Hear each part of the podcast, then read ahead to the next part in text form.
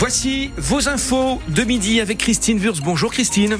Bonjour Richard, bonjour à tous. Quelle météo pour aujourd'hui? Aujourd'hui, le temps reste sec. Il le sera également demain. Retour des pluies attendues dimanche. Notez cet accident sur la 28 impliquant un véhicule léger et un poids lourd à hauteur de Bosque-Ménil. C'est le kilomètre 69 dans le sens Abbeville-Rouen. Le ministre de l'Agriculture est en visite en Seine-Maritime aujourd'hui. Oui, Marc Fesneau a inauguré ce matin l'école vétérinaire privée Unilassal à Mont-Saint-Aignan. Cet après-midi, il sera dans une exploitation agricole de Bouville, près de Barentin. Deux semaines après les annonces de Gabriel Attal pour répondre à la colère des agriculteurs, des agriculteurs qui s'impatientent, il trouve que les mesures ne sont pas appliquées assez rapidement. Alors, pour rassurer, à huit jours de l'ouverture du Salon de l'agriculture à Paris, le ministre rappelle que trois décrets sur la simplification administrative doivent être présentés bientôt au Conseil d'État avant leur entrée en vigueur. Mais on ne peut pas faire plus vite, selon Marc Fesneau. Il était l'invité de France Bleu ce matin.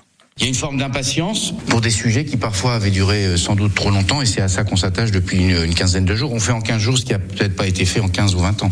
La simplification, c'est pas la suppression du Conseil d'État dont on a grand besoin pour sécuriser juridiquement les choses, mais c'est un certain nombre de mesures qui seront mises en œuvre euh, dans les 15 jours, 3 semaines, un mois pour certaines d'entre elles. Pour d'autres, ça nécessite un peu plus de temps, mais ça, je sais que la profession agricole le sait.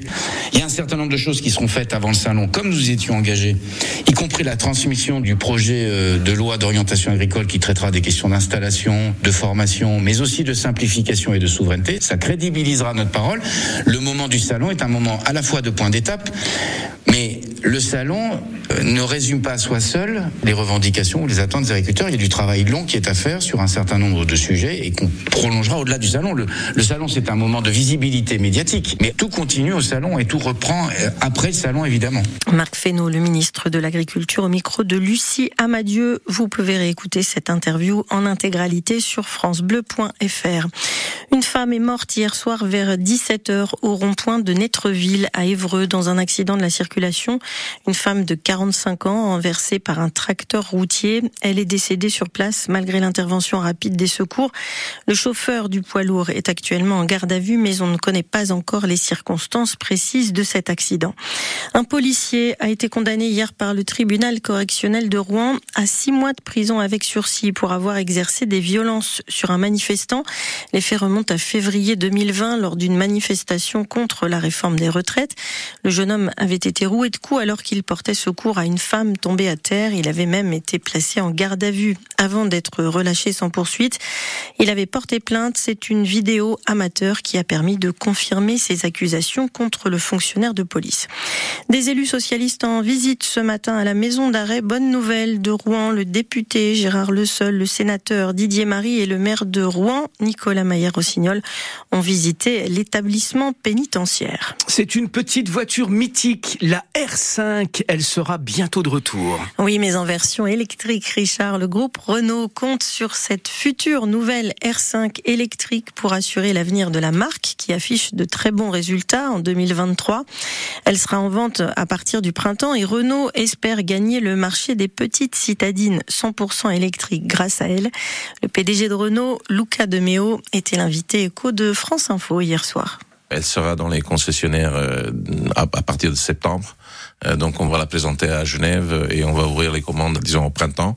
Et j'espère que ce produit très symbolique pourra vraiment relancer Renault au niveau mondial et nous permettre de faire le virage de l'électrique et d'en rentrer vraiment dans les volumes. Parce que je pense que c'est le but de tous les constructeurs en ce moment.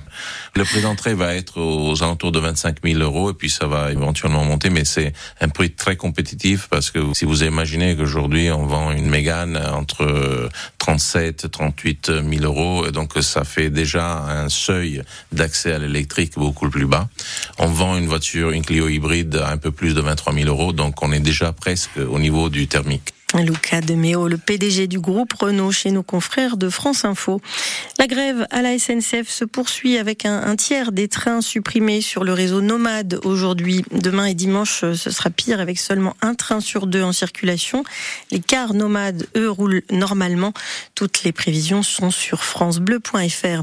Chez Revima, arrive en scène, syndicats et direction ont trouvé un accord de fin de conflit hier en milieu de journée après plusieurs jours de grève. Les trois quarts des 800 salariés de l'entreprise de maintenance aéronautique avaient cessé le travail lundi. Ils ont finalement obtenu 4% d'augmentation des salaires pour les non-cadres alors que la direction en proposait 3. On termine, Christine, avec un gros match ce soir pour les rugbymen du Rouen-Normandie Rugby. Ouais, ils sont derniers de Pro D2. Les Rouennais jouent ce soir à Biarritz. L'avant-dernier, malheur au vaincu dans cette rencontre. 12 points de retard sur le premier non relégable. Ce n'est pas insurmontable, mais ça y ressemble, surtout si ça se passe mal ce soir.